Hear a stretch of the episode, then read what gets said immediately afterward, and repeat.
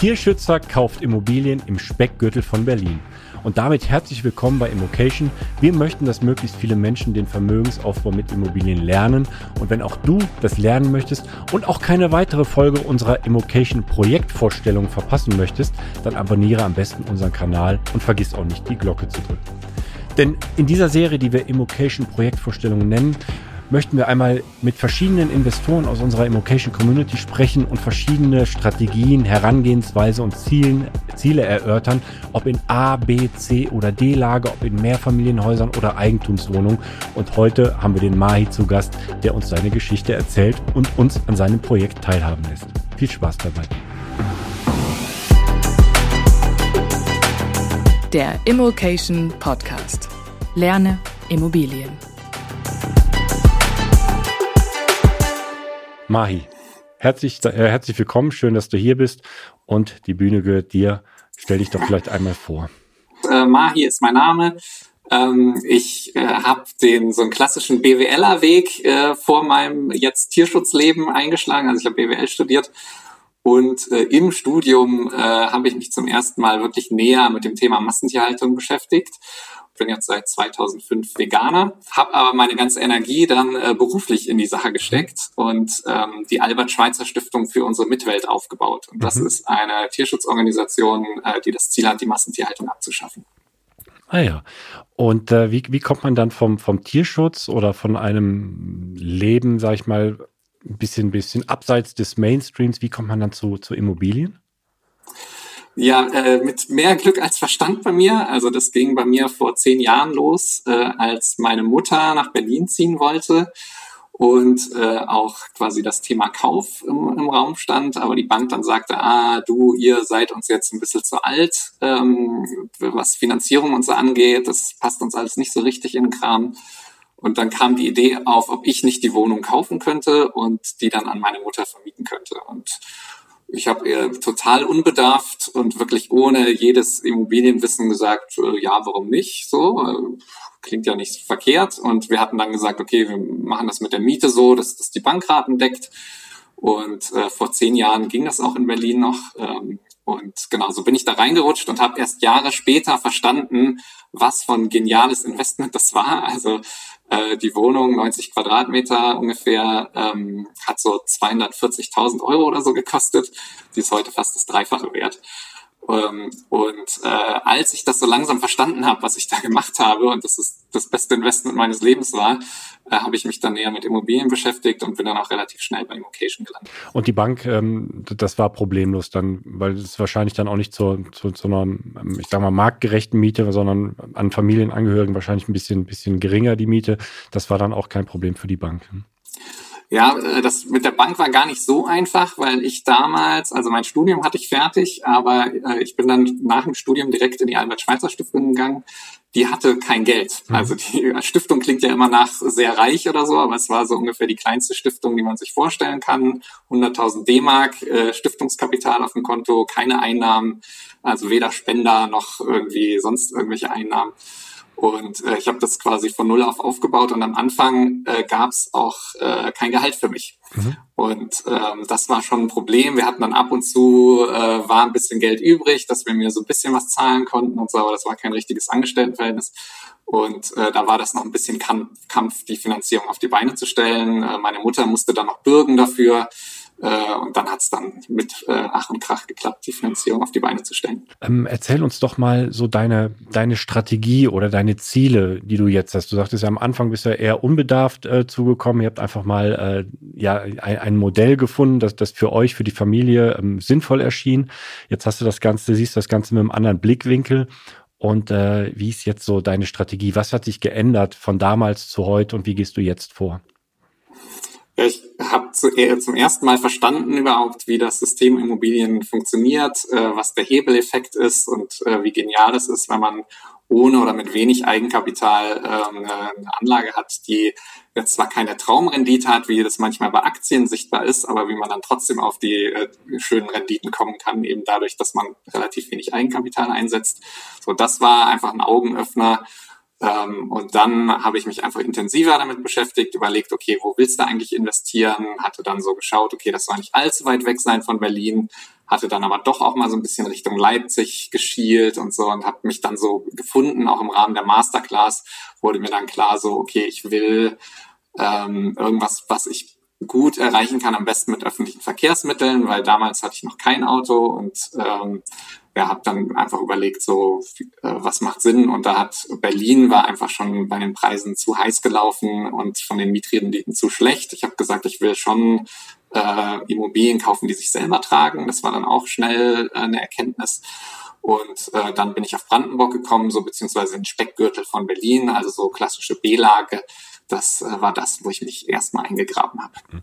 Wie, wie, wie hast du gesucht oder wie hast du das dann gefunden? Ähm, also wenn, wenn du das in, in Berlin äh, war das das Verhältnis von Kaufpreis zu Miete jetzt nicht so in, so attraktiv, sage ich mal, dass, dass es sich lohnt für, für deine Strategie und du bist dann ein bisschen nach außerhalb gegangen. Äh, wie hast du das gemacht? Wie hast du den Markt eingeschätzt? Wie, wie bist du da vorgegangen, her, überhaupt herauszufinden, dass, dass Brandenburg ein Standort für dich sein könnte? Ja, ganz am Anfang viel so mit Excel-Tabellen. Da gab's äh, euer Standort-Tool auch noch nicht damals, aber so, so ein bisschen mit Homeday hattet ihr ja schon eine Kooperation, dass man gucken konnte, so wie sind so die äh, Mietrenditen in den verschiedenen Städten um Berlin. Und äh, da habe ich dann einfach gemerkt, so, ah, das, das kann Sinn machen, so da so zwischen vier fünf Prozent äh, landet man im Normalfall bei der Rendite. Und wenn man dann noch ein paar Sachen richtig macht, ähm, dann kann man ja auch noch ein bisschen höhere Renditen erreichen. Und äh, genau, dann wurde für mich so langsam aber sicher klar, so äh, ich brauche am besten sechs Prozent. Am Anfang dachte ich noch, ich kriege das irgendwie mit fünf Prozent auch gedeichselt, äh, habe hab dann aber äh, im Laufe der Zeit gemerkt, okay, so sechs Prozent Rendite soll es schon so ungefähr sein. Und ja, da hat sich das einfach angeboten und dann habe ich wirklich angefangen, Brandenburg beziehungsweise den Berliner Speckgürtel mal so ein bisschen zu erkunden und auch immer wieder Fahrradtouren zu machen, mit der S-Bahn rauszufahren und mir einfach alles anzuschauen da hat sich so ein bisschen bei mir rauskristallisiert, so nördlich von Berlin, das ist sowas, da grabe ich mich jetzt mal so richtig ein. Das hat mir irgendwie gefallen. Man hatte nicht so die Fluglärmthematik, auch wenn die vielleicht fürs Vermieten jetzt nicht so immer so super wichtig ist, aber das ähm, war für mich auch noch ein Thema. Und genau, dann bin ich so im Norden von Berlin irgendwie hängen geblieben. Mhm. Das heißt, du hast so im Vorfeld für dich schon grob kalkuliert, du brauchst so fünf, sechs Prozent, um, um deine Kosten, um den Kapitaldienst, um, um die, die Betriebskosten ähm, der Wohnung zu decken, auch um eine, eine Rücklage noch bilden zu können. Das heißt, so für dich, so grob Pi mal Daumen, das, das muss an, an, ich sag mal, an Brutto Brutto-Mietrendite rauskommen, damit sich das Ganze von alleine trägt und dann gegebenenfalls auch noch was abwirft für dich. Ne? Das ist so, äh, ähm, dein, dein Ziel gewesen, wenn ich das richtig rausgehört habe, dass das Ganze sich von alleine tragen soll und ja im Optimalfall auch noch was abwerfen soll. Genau, also äh, von alleine tragen äh, war mir äh, sehr wichtig, dass ich nicht jeden Monat was draufzahlen muss. Und äh, ich bin ja quasi auch noch mal in mich gegangen, so was will ich eigentlich, was sind meine Ziele? Ähm, und ich bin für mich so auf die Formel gekommen, ich will mir selbst und anderen äh, Gutes tun. So, also ich ähm, habe kein so ganz schlechtes Gehalt, ich bin ja auch Geschäftsführer, inzwischen ist die Stiftung auch ähm, mittelgroß, kann man mal sagen. Und ähm, da ist mein Gehalt dann über die Jahre auch äh, entsprechend angestiegen. Äh, aber ich hatte immer noch so ein bisschen so den Knauser-Effekt bei mir, der auch daher kommt, dass ich quasi am Anfang meiner beruflichen Karriere äh, gar kein Geld verdient habe und sogar meine letzten Ersparnisse äh, dafür aufgewendet habe, die Stiftung überhaupt ins Laufen zu kriegen. Und da auch einen Nachholeffekt einfach hatte, dass ich mal ein bisschen was beiseite legen musste äh, fürs Alter und so. Und äh, genau, mein Ziel ist es dann irgendwann äh, mit Immobilien auch einen positiven Cashflow zu haben, um mir und anderen äh, Gutes zu tun. Damit meine ich einfach auch so ganz äh, banale Dinge wie einfach mal Freunde zum Essen einladen oder irgendwie sowas, dass ich mir nicht so Gedanken mache, passt das jetzt noch in mein Budget oder nicht, sondern ich da so eine gewisse Freiheit einfach habe. Mhm. Wie habe ich die Wohnung äh, gefunden? Mhm, genau. ähm, so ganz klassisch über die Portale. Also ich habe ähm, bei Immobilien Scout geguckt und dann aber auch sehr schnell gemerkt, dass ich die Tools äh, super finde, wie Immometrica und äh, wie heißt das andere, ThinkImmo. Die beiden ähm, habe ich genutzt oder nutze ich immer noch. Und äh, genau, da habe ich dann einfach so meine Alerts so eingestellt, dass ich immer äh, eine Info kriege, wenn was Passendes dabei ist. Und am Anfang habe ich es auch so gemacht, dass ich mir quasi so alles ab, ich weiß nicht mehr genau, 4, irgendwas Prozent Rendite habe anzeigen lassen, einfach um reinzukommen, auch Besichtigungen mal zu haben, so ein bisschen Erfahrung zu sammeln und so, ähm, dass wenn es dann soweit ist, dass der tolle Deal vor mir ist, dass ich nicht noch im Anfängermodus bin und irgendwie äh, bei der Besichtigung rumstammel äh, und nicht noch nicht so richtig weiß, äh, wie ich rüberbringe, dass ich gut finanziert bin und so weiter. Mhm. Meine Anfangsphase war super intensiv. Also ich habe äh, echt immer die ganzen Wochenenden mir genommen äh, und äh, teilweise eben auch nach Feierabend bin ich äh, losgezogen, habe mir Wohnungen angeguckt, weil ich einfach verstanden habe, so ist es wichtig, da mal in so einen Flow zu kommen ähm, einfach viel gesehen zu haben und gleichzeitig auch die Gegend kennenzulernen. So, ich kannte einfach den Berliner Speckgürtel quasi noch gar nicht. Und ähm, da bin ich, also ich habe jetzt nicht mitgezählt, aber pro Woche war es jetzt nicht selten, äh, fünf plus Besichtigungen zu haben. Und ein äh, ganz schöner Nebeneffekt dabei ist, das sind, waren ja wahrscheinlich auch unterschiedliche Makler, nicht immer nur ein Makler, der da ähm, den ganzen Ort unter seiner Hand hat, äh, dann auch die Kontakte zu knüpfen. Weil man weiß ja nie, dann äh, kann ja auch nochmal Geschäft daraus entstehen, das später. Ja, ja, absolut. Also da habe ich auch drauf geachtet, wobei ich muss sagen, ich bin jetzt wahrscheinlich nicht das Vorbild zum Makler-Networken, aber ich glaube, ich habe es immer äh, hingekriegt, ähm, einen guten Eindruck zu hinterlassen, klar zu machen, dass ich weiß, was ich will, dass ich entscheidungsfähig bin und so weiter. Das ist ja Maklern sehr, sehr wichtig, dass sie jetzt nicht immer die Gucker nur haben, äh, sondern auch die Käufer. Und ähm, genau, ich habe dann tatsächlich ähm, meine Immobilien, die ich jetzt gekauft habe seit der Masterclass, äh, jetzt nicht über besonders tiefe Maklerkontakte, sondern einfach über die Portale mhm. äh, gefunden. Ja, also es geht, ne? Man, man findet durchaus noch Objekte über die Portale. Das ist, auch, wir, wir kriegen auch viel rübergespielt, ja, es, es gibt ja gar nichts mehr, wenn man äh, auf den Portalen sich umschaut und der Markt ist ja leer gefegt und äh, du bist ein, ja, ein gutes Beispiel dafür, dass es doch geht und ähm, ich, ich finde auch immer durchaus noch Objekte auf, auf Immobilienportalen. Dann lass uns doch direkt mal über das Objekt sprechen. Wie, wie hat sich das Ganze angebahnt? Also was ist eigentlich noch vor der Besichtigung passiert? Und äh, im Anschluss dran, was, was war bei der Besichtigung? Wie bist du da vorgegangen? Was, was ist da passiert? Ja, wenn ich mich richtig erinnere, dann äh, war das ganz äh, kein ganz heißes Objekt, das irgendwie gerade über ImmoScout reinkam, sondern ich habe auch eben viel bei den Tools äh, bei Immometrica und ThinkImmo geguckt, was ist eigentlich so im Bestand und seit seit wann eigentlich und habe da auch quasi äh, mich gemeldet bei Maklern, die Objekte hatten, die irgendwie so ein bisschen die Ladenhüter waren äh, einfach um, um ein Gefühl zu kriegen für die Sache. Und wenn ich mich richtig erinnere, war das auch eine Immobilie, die schon eine Weile äh, im, im Portal war. Und die habe ich gesehen und damals äh, war, war ich eben noch so im Mindset, okay, einfach mal besichtigen, einfach mal ein bisschen Gefühl kriegen für alles. Ähm, und, und jetzt muss jetzt nicht unbedingt der Kauf sein bei jeder Besichtigung. Ähm, und das war halt äh, erstmal eine relativ unattraktive Mietrendite äh, der Marktpreis, also der Preis war ziemlich genau auf dem Marktpreis. Äh, ich habe dann gesehen, okay, ist aber stark under Rent. Ähm, also der, die Miete einfach zu niedrig für, für den Ort. Und ähm, dachte, ja, fährst mal hin und äh, guckst dir das mal an und sprichst mal mit dem Makler.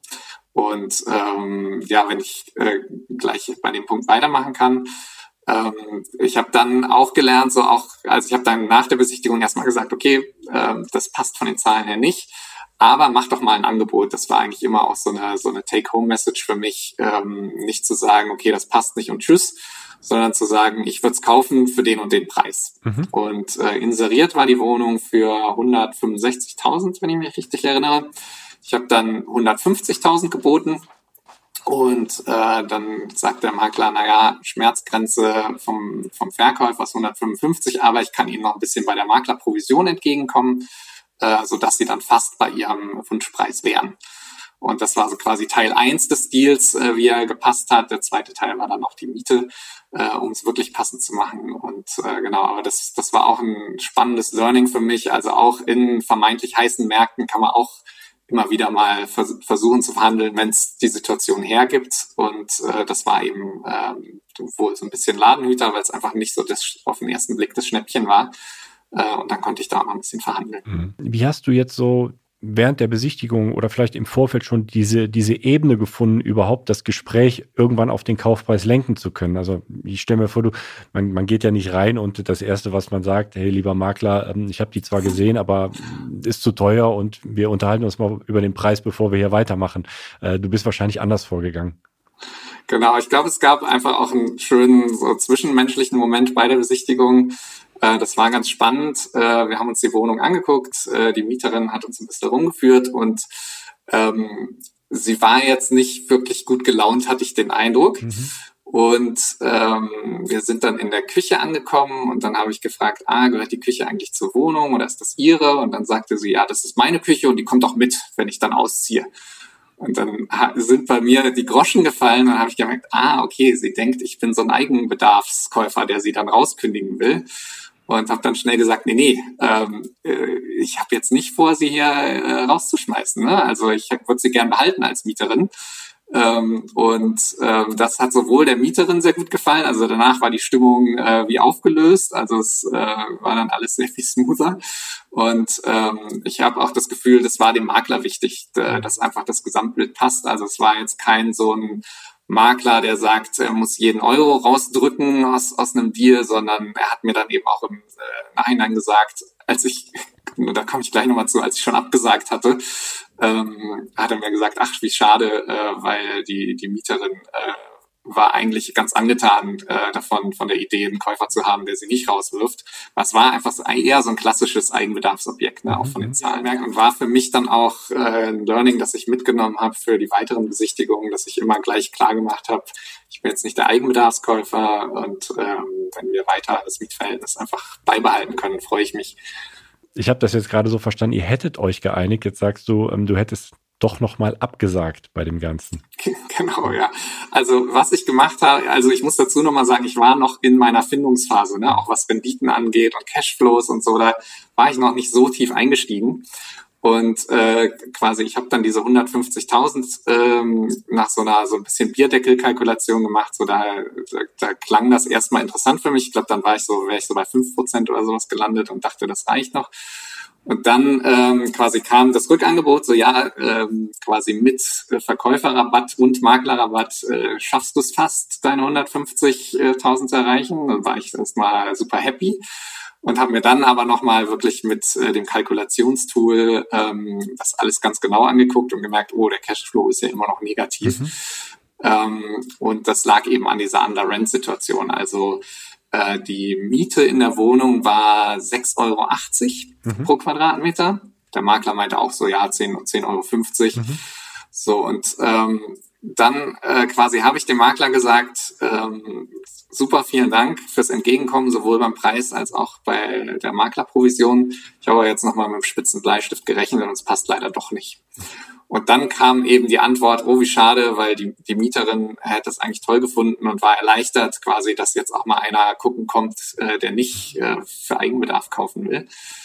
Und dann ging, äh, ging in mir das Rattern los. So, okay, hm, wie kriege ich das denn hin und so und habe dann geguckt, okay, ähm, wenn ich die Miete um 15 Prozent erhöhe, was halt, äh, was halt äh, gegangen wäre, weil die Miete wurde ewig nicht erhöht, ähm, dann wäre ich aber immer noch negativ im Cashflow gewesen und dann dachte ich, oh nee, dann muss ich so lange warten, bis ich irgendwann mal Cashflow-neutral werde. Das ist einfach nicht der richtige Deal für mich.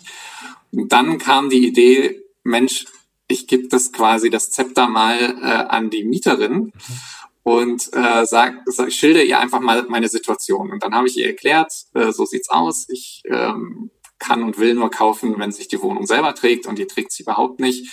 Und sie trägt sich nur, wenn wir von den 6,80 Euro auf 8,90 Euro pro Quadratmeter gehen. Mhm. Und dann habe ich äh, was gemacht, was ich, ähm, was ich vorher nie so als Idee hatte. Aber ich habe ja gesagt, Sie können jetzt entscheiden, ob ich die Wohnung kaufe oder nicht. Äh, Sie entscheiden sich einfach, ob Sie sagen, Sie wollen mich als Vermieter haben und die 8,90 Euro zahlen. Ähm, oder Sie sagen, nee, äh, sie warten einfach, wer da kommt als Käufer und äh, schauen halt, ob das ein Eigenbedarfler ist oder, oder ein Vermieter. Und dann hat sie sich Bedenkzeit äh, ausgebeten und äh, zwei Tage später hat sie gesagt, ja, äh, hat sich jetzt überlegt und äh, die Mietanpassung, äh, so wie ich sie brauche, ist okay für sie. Mhm. Ähm, habe ich so noch, habe ich so noch nicht gehört, aber es, es, es klingt sehr sympathisch und das macht wahrscheinlich am Ende auch den Unterschied aus, ne, indem man sich von, von anderen Interessenten dann noch abhebt. Ja, äh, ach so, als kleines Bonbon habe ich äh, aber noch äh, dazu gegeben, wir machen dann fünf Jahre keine Mieterhöhung. Mhm. So, das war, glaube ich, auch nochmal ein wichtiger Punkt für die Mieterin, weil dann habe ich jetzt fünf Jahre Cashflow neutral. Das passt auch total für mich. Und nach den fünf Jahren gucken wir einfach mal, wie sich die Mieten vor Ort weiterentwickelt haben und ähm, dass ich dann äh, wahrscheinlich nochmal erhöhe, zumindest wenn es so weitergeht mit den Mieten. Äh, und dann wäre ich eben auch Cashflow positiv. Und ähm, das, das, hat mich gerade richtig, ähm, also das ist bei mir richtig in den Kopf reingegangen, wie, wie du mit der Mieterin gesprochen hast und wie du eigentlich deine Situation dem Makler offengelegt hast und da ganz offen auf, auf Augenhöhe miteinander, ähm, ja, ich nenne es mal verhandelt habt. Ne? Ja, ja, genau. Und also kann ich auch wirklich nur empfehlen, da ich glaube, es ist so ein bisschen äh, ein falsches Mindset, äh, das, viel, das bei vielen Leuten da ist, dass, dass man irgendwie denkt, oh, da geht's um Geld und da muss ich ja irgendwie das Beste für mich rausschlagen, da muss ich vielleicht auch jemand über den Tisch ziehen oder so. Und dass man sich, äh, für mich zumindest, war es einfach wichtig, mich davon völlig zu lösen und zu sagen, ich will nur ähm, Immobilien kaufen, wo ich mir auch selber danach noch in den Spiegel äh, mich anschauen kann und mich wohlfühle bei der ganzen Sache. Und da, das führte dann automatisch zu so einem transparenten Weg bei mir. Mhm. Und äh, wie man sieht, äh, funktioniert das ja auch. Ja, auf die Situation angepasst einfach, ne? weil das Objekt war jetzt auch schon länger am Markt und ähm, ja. würde wahrscheinlich in einer, in einer Metropole, in einer A-Lage, ähm, wäre es vielleicht anders, wo dann tatsächlich der Verkäufer versucht, den äh, Verkaufspreis zu maximieren. Jetzt äh, sie, sieht es aus, als ob das ein richtig guter Deal für dich geworden ist, ne? Ähm, hätte ich nicht über 100 Prozent finanziert, äh, wäre ich auch Cashflow positiv geworden. Aber äh, mein Ziel war, kein Eigenkapital reinzubringen. Ähm, und ja, einfach äh, für mich ein prima Deal, ähm, der eben so gar nicht erkennbar war. Ne? Und das quasi, er hat sich dann so rausgeschält. So eine Schicht nach der anderen musste ich da abziehen äh, und, und hier und da äh, tunen und verhandeln oder einfach in die Gespräche gehen. Äh, und ja, bin jetzt super happy mit, äh, mit dem Kauf. Ähm, wie, wie ist die Beschaffenheit der Wohnung und wie, wie ist das Gebäude oder das Objekt grundsätzlich zu bewerten? Also Baujahr ist 1996. Ähm, es wurde auch schon äh, einiges gemacht so an, äh, an äh, der, den Häusern. Also es sind ähm, mehrere Häuser, die mehr oder weniger baugleich sind. Und äh, da konnte ich schon aus den Protokollen äh, lesen, äh, ah, da an den Balkonen muss was gemacht werden. Da gab es auch sogar schon äh, eine Sonderzahlung äh, von den Eigentümern, um das zu finanzieren. Ähm, und sonst sehen die Häuser gut aus. Ähm, bisschen kleines optisches Manko. Die Fassaden sind nicht immer so ganz toll, aber nach allem, was ich da gesehen habe, waren das eher so optische Mängel als jetzt irgendwelche äh, größeren Probleme. Und äh, ja, die Wohnung selber, ähm, also super schön geschnitten, äh, 70 Quadratmeter, ähm, sehr offene Räume, Balkon dazu. Ähm, ja, die Lage ist eben auch äh, sehr schön, wenn man es wenn man so ein bisschen grüner mag und offener mag. Und ähm, ja, also als ich da durchgegangen bin, dachte ich, boah, super, super schöne Wohnung und äh, auch eine, eine Wohngegend, in der man sich sehr wohl fühlen kann. Stellplatz übrigens gehört auch noch dazu. Mhm was, äh, was ganz sinnvoll ist, weil die Straßen da auch eher zugeparkt ist, sind. Und äh, ja, einfach ein sehr rundes Paket aus meiner Sicht. Worauf hast du jetzt äh, speziell geachtet an, an, an Gewerken oder an, an Kosten, die möglicherweise auf dich zukommen? Und ähm, hast du dich in der Lage gefühlt, das alles auch selbst zu beurteilen oder hast du da noch Unterstützung? Ja, habe ich dann letztendlich selber gemacht, habe ich auch einfach in der Masterclass gelernt, wie das geht. Und das war für mich eben auch ein Grund, warum ich gesagt habe, ich will äh, bei der Masterclass mitmachen, mhm. äh, weil ich gesagt habe, boah, wenn du das machst, das wird, werden richtig große Investments, wenn die schief laufen äh, nicht so schön. Und deswegen habe ich einfach die Protokolle genau studiert, äh, um zu gucken, äh, was, was da immer besprochen wurde in den Versammlungen, was die Probleme sind, äh, wo, wo die Investitionen stattfinden und hatte da auch inzwischen dann einiges an Erfahrung, so ein bisschen so die Probleme raus zu kristallisieren. Also ich hatte äh, zum Beispiel bei einer Wohnung, die ich dann nicht gekauft habe, äh, war dann so von einem äh, sehr komplizierten Rohrleitungssystem die Rede, das immer wahnsinnig kompliziert und teuer ist, das zu reparieren, wenn was ist und so. Äh, das waren dann schon so Warnlampen, die bei mir von alleine angingen. So, aber so in den Protokollen habe ich außer dem Balkon ähm, äh, eigentlich keine Probleme gefunden und habe dann eben auch nochmal nachgefragt, habe auch so, äh, habe dann auch so mein Feuchtigkeitsmessgerät immer dabei bei meinen Besichtigungen nochmal bei den Wänden zu gucken, äh, ob da äh, alles äh, okay wirkt. Ähm, dem war auch so. Und ähm, genau, war ja genau, war für mich dann einfach äh, eine runde Situation, wo ich jetzt nicht davon ausgehe, dass in den nächsten Jahren irgendwas äh, Größeres passieren wird. Also es war, es war alles recht gut dokumentiert und es wurde dir auch ohne Rückfragen oder ohne weiteres alles zur Verfügung gestellt. Also das Gesamtpaket an, an, ja, an Materialien, an Dokumenten zur Prüfung. Genau, also ich habe alle Unterlagen bekommen, die man so klassischerweise äh, abfragt und dann habe ich auch nochmal ähm, mit der Verwaltung telefoniert. Äh, das habe ich mir dann auch angewöhnt, einfach um nochmal ein Gefühl zu kriegen und vielleicht so ein bisschen rauszukitzeln, äh, ob es Probleme gibt und was so ansteht in nächster Zeit, was vielleicht jetzt noch nicht in den Protokollen stand. Ähm, und ja, war, wie gesagt, dann einfach ein sehr rundes Bild für mich und quasi diese, ähm, diesen zwischenmenschlichen Step, also nicht nur Dokumente zu analysieren, sondern auch nochmal anzurufen und ein bisschen äh, ins Plaudern zu kommen, äh, ist für mich einfach auch sehr wichtig, äh, um quasi dieses Gesamtgefühl, das sich ja dann ergibt, so, also letztendlich ist ja auch immer so ein bisschen eine Bauchentscheidung, die man da trifft, ähm, um dieses Gesamtbauchgefühl, das man dann braucht, äh, um die Entscheidung zu treffen, um das dann zu vervollständigen. Ah ja, und äh, wie, wie geht's jetzt weiter? Äh, soll es das jetzt gewesen sein ähm, mit der äh, mit der Wohnung in Pankeltal oder hast du äh, möchtest du weitermachen? Was sind was sind deine Ziele? Ja, ich habe äh, nach Panketal weitergemacht. Oh. Also mhm. ähm, seit meinem Immocation-Start äh, habe ich jetzt äh, sieben Einheiten gekauft, mhm. Äh, zwei äh, Wohnungen und äh, ein kleines Mehrfamilienhaus in Eberswalde. Ähm, und da habe ich jetzt erstmal ein bisschen mit zu tun. So, also ja. gerade das Mehrfamilienhaus, das mal alles ins Laufen zu kriegen, eine Wohnung ist frei, renoviere ich gerade und so. Ähm, da stürze ich mich gerade rein und das ist ja auch weiter ein Lernprozess. So. Also es ist ja äh, eine Lernreise, die so schnell nicht endet dann auch äh, mit dem Kauf, äh, sondern es geht ja immer weiter. Und äh, ich habe jetzt nicht gesagt, ich mache da immer Vollgas weiter, ähm, sondern gönnen mir jetzt so ein bisschen eine, so eine Konsolidierungspause, wo ich einfach mal alles jetzt äh, wirklich ins Laufen bringe. Und ähm, genau, dann schaue ich einfach mal, wo stehe ich jetzt, wie viel Zeit habe ich gerade, äh, wie viel Lust habe ich gerade und dann werde ich in dieses ähm, Können, aber nicht müssen Mindset ja. gehen und da einfach auch schauen, so ähm, immer wieder mal gucken, was es so am Markt gibt wahrscheinlich und äh, dann schauen, wann ich zuschlage wieder. Ja. Hört sich, hört sich sehr spannend an. Also ich drücke ganz fest die Daumen, dass das ähm, mit der Konsolidierungsphase jetzt äh, funktioniert, dass du das alles auf, auf solide Beine stellst, ähm, dich weiter reinarbeitest und ja, ganz, ganz viel Erfolg bei deinem weiteren Weg mit Immobilien. Ganz herzlichen Dank. Ja, vielen Dank, Alex. Ist mir ein Fest. Danke.